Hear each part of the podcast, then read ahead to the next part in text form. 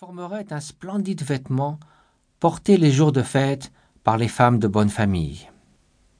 Son travail fini, elle irait vendre le fruit de ses efforts au Dzong, ce bourg construit autour d'un fort situé à une heure de marche de Korma. Le Dzong, siège du gouvernement local, abritait aussi un monastère.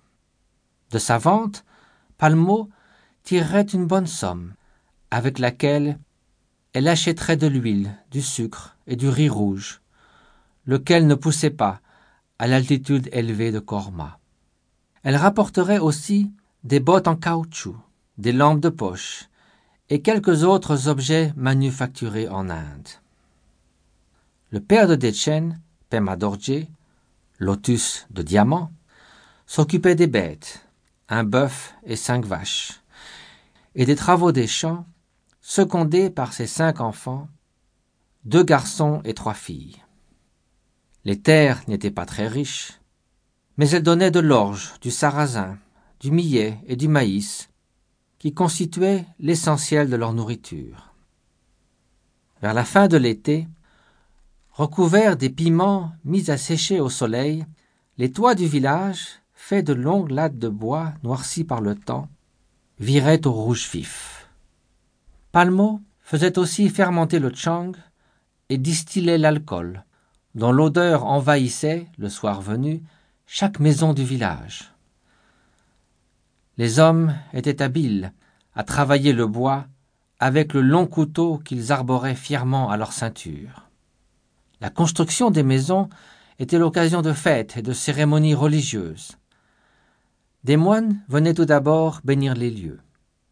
Dechen ne saisissait que confusément le sens de leurs cérémonies, d'autant qu'ils ne faisaient guère d'efforts pour expliquer aux paysans le sens de la religion, n'étant souvent eux-mêmes pas très instruits. Mais leur musique et leur chant l'émouvaient, leur présence l'attirait. Ensuite, on choisissait sur le calendrier un jour favorable au commencement des travaux. Lorsqu'on célébrait l'édification de la charpente, le chang coulait à flot.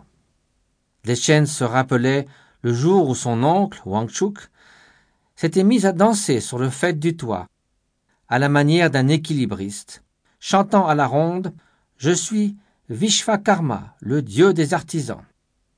Dechen et ses amis l'avaient contemplé avec une frayeur amusée, s'attendant à ce qu'il dégringole du toit. Mais pas du tout, le dieu des ivrognes devait veiller sur lui. Enfin, un lama invité pour l'occasion consacrait la maison et plus particulièrement la pièce dédiée au temple familial.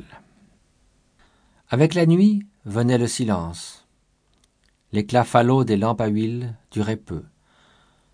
Le village entier ne tardait pas à s'endormir. La quiétude des ténèbres semblait pénétrer chaque chose. Elle n'était rompue de loin en loin que par le concert des chiens aboyant soudain sans raison, ou parce qu'un de leurs semblables, du hameau voisin, était venu rôder en territoire interdit. Toute la famille dormait dans une grande pièce. Les aînés sur de larges banquettes basses, disposées le long des murs et recouvertes de laine bariolée. Les plus jeunes sur des nattes posées à même le sol. Dès les premières lueurs de l'aube, les choses ne traînaient pas. On allumait le feu de bois dans l'âtre, la fumée envahissait la pièce principale, et la bouilloire chantait, prête à verser du thé chaud sur les flocons de riz concassés ou sur la farine d'orge grillée enrichie d'une noix de beurre. Palmo se prosternait trois fois devant la statue du Bouddha, offrait sur l'autel familial sept bols d'eau claire, puis allumait un bâton d'encens, ainsi qu'une lampe à beurre. Elle ne savait ni lire ni écrire, mais connaissait par cœur de nombreuses prières et les apprenait à ses enfants.